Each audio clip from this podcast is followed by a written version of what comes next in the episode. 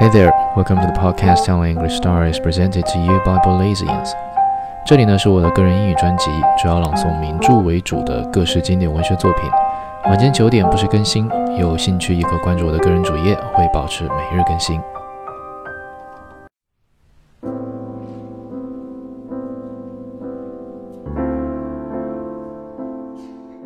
The Moon and Sixpence, Volume 40.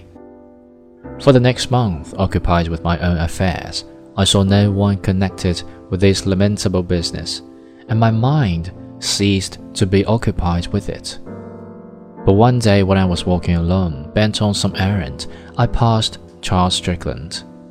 The sight of him brought back to me all the horror, which I was not unwilling to forget and I felt in me a sudden repulsion for the cause of it. Nodding, for it would have been childish to cut him, I walked on quickly. But in a minute, I felt a hand on my shoulder. You're in a great hurry, he said cordially. It was characteristic of him to display geniality with anyone who showed a disinclination to meet him, and the coolness of my greeting can have left him a little doubt of that. I am, I answered briefly. I'll walk along with you, he said. Why? I asked it. For the pleasure of your society. I did not answer, and he walked by my side silently. We continued thus for perhaps a quarter of a mile. I began to feel a little ridiculous. At last, we passed a stationer's, and it occurred to me that I might as well buy some paper. It would be an excuse to be rid of him. I'm going in here, I said. Goodbye. I'll wait for you. I shrugged my shoulders and went into the shop. I reflected that French paper was bad, and that foiled of my purpose. I need not burden myself with a purchase that I did not need. I asked it for something I knew could not be provided, and in a minute came out into the street. Did you get what you wanted? he asked it. No. We walked on in silence and then came to a place where several streets met. I stopped at a curb. Which way do you go? I inquired. Your way, he smiled. I'm going on. I come along with you and smoke a pipe. You might wait for an invitation, I retorted frigidly. I would if I thought there was any chance of getting one. Do you see that wall in front of you? I said, pointing. Yes. In that case, I should have thought you could see also that I don't want your company.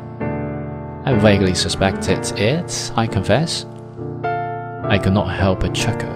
It is one of the defects of my character that I cannot altogether dislike anyone who makes me laugh but I pulled myself together. I think you're detestable. You're the most loathsome beast that it's ever been my misfortune to meet. Why do you seek the society of someone who hates and despises you? My dear fellow, what the hell do you suppose I care what you think of me? Damn it all, I said more violently because I had an inkling my motive was none too creditable. I don't want to know you. Are you afraid I shall corrupt you? His tone made me feel not a little ridiculous. I knew that he was looking at me sideways, with a sardonic smile. I suppose you're hard up, I remarked insolently. I should be a damned fool if I thought I had any chance of borrowing money from you. You've calmed down in the world if you can bring yourself to flatter. He grinned. You'll never really dislike me so long as I give you the opportunity to get off a good thing now and then. I had to bite my lip to prevent myself from laughing. What he said had a hateful truth in it, and another defect of my character is that I enjoy the company of those, however depraved, who can give me a Roland for my Oliver. I began to feel that my abhorrence for Strickland could only be sustained by an effort of my part. I recognized my moral weakness, but saw that my disapprobation had in it already something of a pose, and I knew that if I felt it, his own keen instinct had discovered it too. He was certainly loving at me up his sleeve. I left him the last word and sought refuge in a shrug of the shoulders and taciturnity.